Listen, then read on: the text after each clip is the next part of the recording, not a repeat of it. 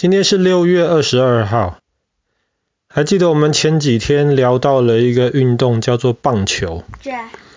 虽然棒球是一个非常有趣的一个运动，那爸爸其实也很喜欢看。可是你真的要讲的话，全世界最多人参加、最多人关心的运动，没错，是足球。毕竟跟棒球相比，足球更简单。你只要有一颗球。几哈呃很多人就可以来踢那一颗球了。以前还有一个笑话，有人看到二十二个人在那边追着一颗球，太辛苦了，他就每一个人都发一颗球。可是每一个人发一颗球就没有办法踢了嘛。足球就是二十二个人，然后去争着那一颗球，然后要得比更多人比得比其他人更多的分数。那么足球当中最受重视的一场比赛就是世界杯足球赛。世界杯足球赛其实也是全世界最多人看的一个运动比赛之一。像爷爷爷呃爷爷平常基本上不看足球，可是世界杯足球赛的时候，爷爷都会在那边盯着电视在那边看。我们今天要讲一个跟足球有关系的故事。可是讲到这个故事之前，我们要先讲一个人。那个是一个阿根廷人，他的名字叫做马拉杜纳 （Maradona）。他被认为是整个足球历史上最伟大的，不是第一名就是第二名。他是一个非常厉害的一个人。他其实个子小小的，还不到一百七十公分，可是他的速度很快。速度很快指的不是他跑步速度很快。如果只是跑步速度的话，你就找奥运跑步冠军踢足球最好了。而是他带着球移动的速度还是很快，球在他脚下就好像活了一样，他可以跑很快的速度，然后把球盘来盘去，球也不会丢掉。然后甚至别人要来抢他的球，他也不会让球被抢走。可是除了这些之外，他很厉害的是，他能够把球用各种你想不到的方法打进球门。足球其实就是一个把球打进球门，而且你要比对方打进更多球门，你就赢了的一个运动。可是既然叫足球，足是脚脚底板的意思。足球的意思就是说，你只能用你的脚去踢球，你的手是不能碰到球。当然这样说其实不完全对啦。守门员在球门的周围，他可以用手碰球的，但是他离开了球门周围，他也不可以用手碰球。那除了用脚之外，你也可以用头把球顶进去，甚至有人曾经球打到他的脸上之后反弹过去，也进了球门。你要用脸反弹也可以，你要你要用屁股撞球也可以，但是你不可以用手。你不可以用手，这个是足球一个非常非常基本的一个的一个的一个规则。马拉杜纳是一个非常优秀的一个球员，所以他一开始在一个阿根廷比较小的一个足球会，后来很快的欧洲有一个很大的足球队，叫做呃巴塞隆纳足球队。后来巴塞隆纳就把马拉杜纳从阿根廷带到了欧洲。其实马拉杜纳在巴塞隆纳表现得非常非常好。可是，因为马拉杜纳是从南美洲来的，然后他有一次跟着巴塞隆纳去参加比赛的时的时候，对方的球场、对方的球迷，他们就开始嘲笑马拉杜纳，他是阿根廷来的，就是对他有一些种族歧视的一些嘲笑。没错，对方球员也开始有种族歧视的嘲笑。后来马拉杜纳就很生气，就跟对方的球员打起来。后来让整个足球场里面大混战，巴塞隆纳的球员就来帮助马拉杜纳，可是其他的球员跟球迷就开始弄得很混乱，还有非常非常多，好呃好像快六十个人因为这件事情受伤吧。后来巴塞隆纳就只能把马拉杜纳卖到其他足球队去，巴塞隆纳待不下去，就把他卖到了当时意大利有一个小球队叫做那不勒斯，或是。意大利文叫做拿坡里，拿波里，拿波里那个时候是很小的一个球队，他那个时候是快要降级的球队。什么叫快要降级？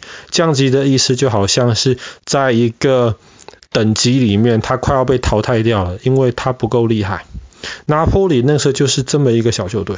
可是马拉杜纳加入之后，马拉杜纳太厉害了，他后来竟然带了拿坡里拿到意大利足球的冠军。所以后来意大利的那个拿坡里足球队为了纪念他，后来把他们的体育场就改成马拉杜纳体育场。但是真的让马拉杜纳变成全世界非常有名的人物的时候，其实是发生在一九八六年的世界杯。一九八六年年的世界杯足球赛在墨西哥举行，因为有马拉杜纳在，所以大家都非常看好阿根廷队。可是那一年的英格兰队其实也很不错，也很优秀。后来英格兰队跟阿根廷队碰到了。马拉杜纳在一场足球比赛九十分钟嘛，马拉杜纳在第五十一分钟的时候，他的他的队友把球送到了球门附近的地方，那个时候有很多人在里面，阿根廷的球员要想办法把球打进去，英格兰的球员要想办法防守，不能让球进球门。这个时候在一片混乱当中，马拉杜纳伸起了他的手。裁判没有看到，可是那个时候的电视机拍下来，马拉杜纳伸起他的手，用手把球打进球门里面去了。那是发生在一九八六年的今天，六月二十二号。没错，那个是错的。可是那个时候的足球比赛，裁判说了算数。现在的足球比赛有一些争议的话，裁判会去看那个看那个荧幕，重新的回放。可是那个时候没有，那个时候裁判没有看到。一九八六年的六月二十二号，阿根廷队就透过马拉杜纳这个手球得了一分，一比零英格兰。这一球被称为上帝之手，当然是马拉杜纳之手，大家都看得到。但是后来。记者访问马拉杜纳的时候，问呃问说那球到底怎么进的？你承不承认那一球是手球？马拉杜纳当然不承认，他就说那一球是上帝的手打进的。那是发生在第五十一分钟的事情。那一球马拉杜纳犯规了，可是进球算。真正厉害的是发生在第五十五分钟，上帝之手之后的四分钟之内。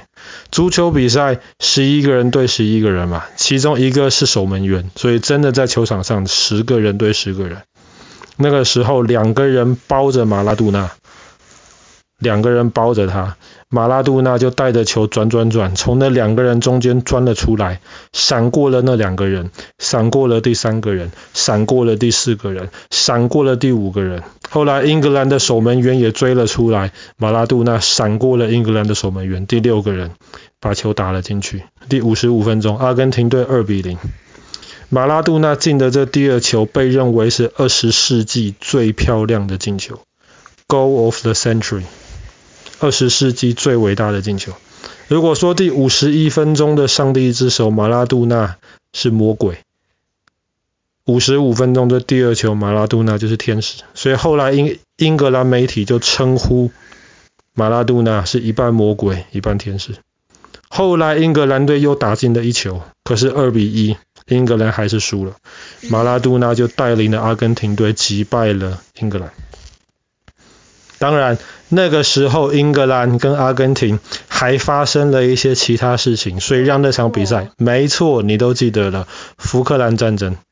那福克兰战争是英国打赢了，所以在足球场上面，阿根廷就要扳回那个颜面。